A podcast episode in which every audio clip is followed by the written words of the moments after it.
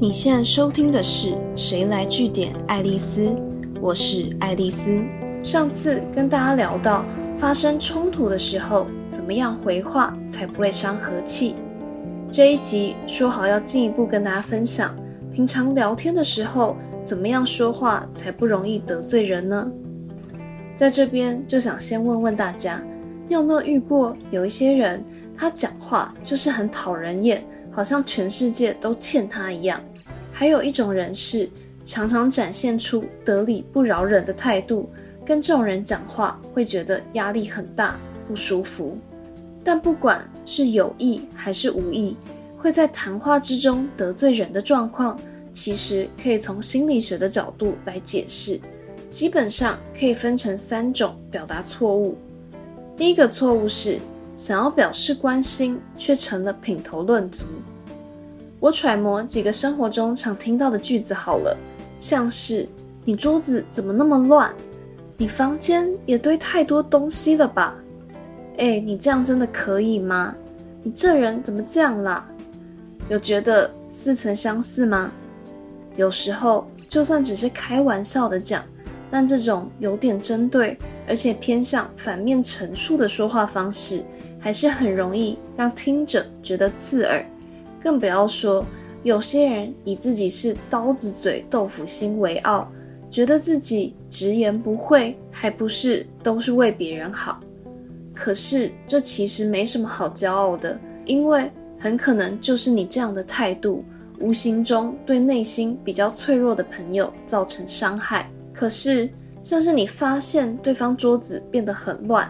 你本意明明是想关心一下对方的状况，那你有必要带着批评的语气、讽刺，甚至大肆宣传吗？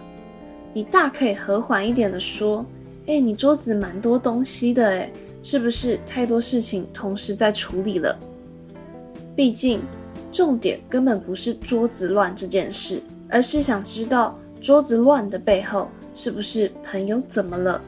说不定等对方分享完自己的近况，而且气氛真的有点严肃的时候，你还可以有点诙谐的说：“没关系啦，听说桌子乱的人更有创造力，也没什么不好啊。不然到时你再跟我分享到底有没有差好了。”反过来，还有一种状况是对方做得很好，你想表达你的肯定。可是却总是想要把评论包在夸奖当中，像是，哎，你这次表现不错，但我觉得有个地方可以更好。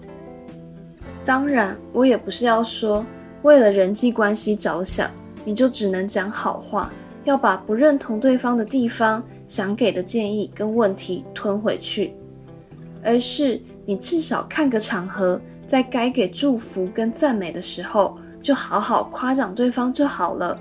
这时候，你更适合做的事情，反而是把你想评论对方的想法换成是自己的正面感受。例如，你可以说：“太棒了，这个案子真的很成功，我要向你看齐。希望我下次也能把任务执行的跟你一样完美。”这跟刚刚的“哎，我觉得你有个地方可以更好”这种语气比较一下。大家可以感受到差别吗？而且很可能这样的全然夸奖，反而能促使对方自发性的想要审视自己还能做得更好的地方。那你的意见就这时候再端出来也不迟啊。或假如对方就只想享受大家的肯定跟鼓励，那你其实根本也没必要破坏气氛，多讲什么，因为对方也不见得想听。这种时候，你如果硬要发表高见，说不定反而还会被贴上见不得人好的标签。第二个错误是想要给予安慰，却成了冷血动物。我举个最简单的例子，你有没有过心情很不好，跟朋友诉苦，结果朋友会说：“人生不是就这样吗？很正常啊。”哎，看开一点啦，这又不是什么大不了的事情。这种话。乍听之下，大概会觉得对方在说风凉话，根本什么都不懂，甚至因为这个反应不符合期待，没被安慰到的当下，反而还有点怒火中烧。可是，这样的说法并没有什么错误，很多人生道理不就是这样吗？回头来看，真的没什么。可是问题就出在刚刚那样的回话没有温度，会让人觉得很冷，很有距离感。所以下次你不妨试试看，多讲一点，用更多叙述句，甚至是自身的故事，来让你的安慰变得更温暖。例如，你可以跟对方说。我刚出社会的时候，也曾经跟你一样太逞强，结果把自己累垮，跟你现在面临的处境很像。这不是你的错，但我们可以一起想想看办法。有些事情或许可以不用做这么多，做这么满。千万不要只讲说，哎，很多人都这样啦，就是不会拒绝啊。因为这种简略又像事不关己的回法。很容易让听者萌生“你到底懂屁，根本不懂我在想什么”的这种感受。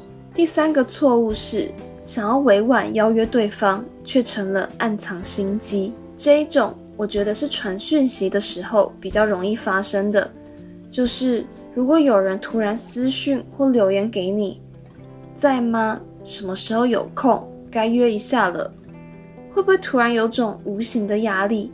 因为不知道对方想要干嘛，结果就开始沉思，不知道到底该不该回，什么时候回比较好。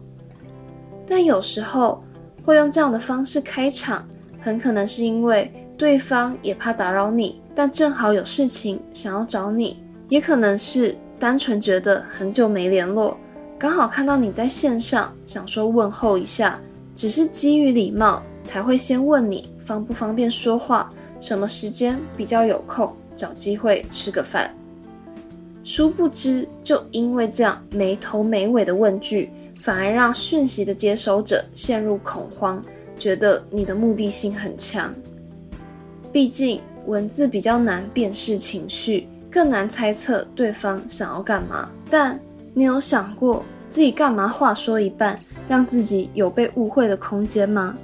因为这只会让对方觉得你是有心机的接近他，所以要么你一开始就说清楚是好久不见，该约个姐妹聚会，还是你工作遇到了什么状况需要帮忙，让对方有了线索跟范围之后，他可以在荧幕的另一头自行判断到底要不要及时回复你，以及要不要答应赴约或跟你继续聊下去。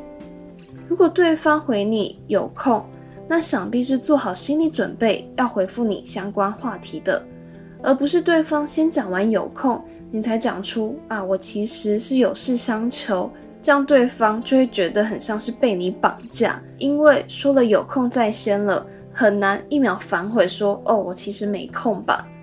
但这一次的不愉快经验，很可能你就会在对方心中被打了一个大叉叉。以后你单纯的问候都会被视为是别有所图。今天的节目就到这边，如果你喜欢今天的内容，记得按下追踪关注我，之后还有更多有趣的观察和新知要跟大家分享哦。谁来据点爱丽丝？我们下次见。